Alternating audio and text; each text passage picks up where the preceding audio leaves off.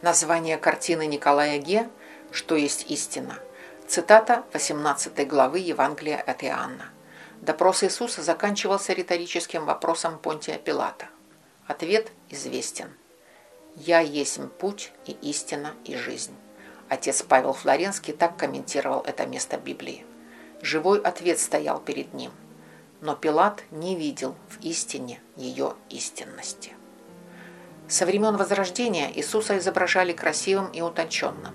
В русском искусстве эту традицию прерывает Ге.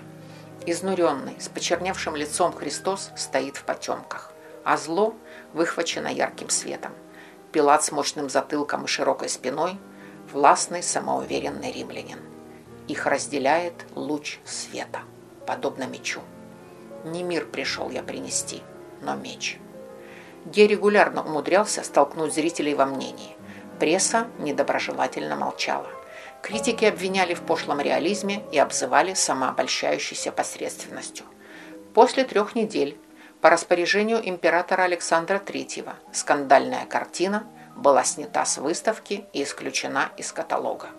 Это означало, что ее запрещено показывать на территории России. Третьяков отказался ее покупать, чем вызвал гнев Льва Толстого. «Вы собрали кучу навоза для того, чтобы не упустить жемчужину.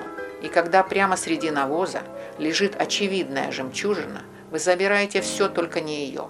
Для меня это просто непостижимо». Третьяков полотно все-таки купил. На минуточку.